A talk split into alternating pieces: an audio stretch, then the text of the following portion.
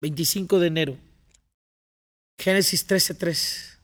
Y volvió por sus jornadas desde el Negev hacia Betel, hasta el lugar donde había estado antes su tienda, entre Betel y Ai, al lugar del altar que había hecho allí antes.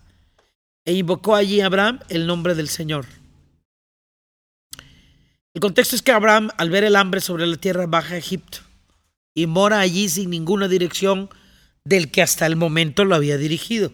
A veces hacemos cosas para salir de problemas impresionantes. Dios no nos dice, pero nosotros lo hacemos. Y luego pedimos que Él lo solucione.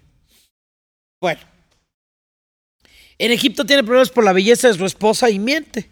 Pero al final sale con bienes de Egipto porque Dios todo lo hace para nuestro bien. Solo para que sepas que Dios y que sepa Él, ¿verdad? Que, que Dios siempre pone a nuestros pies las riquezas de Egipto. Y dice la Biblia que volvió por sus jornadas.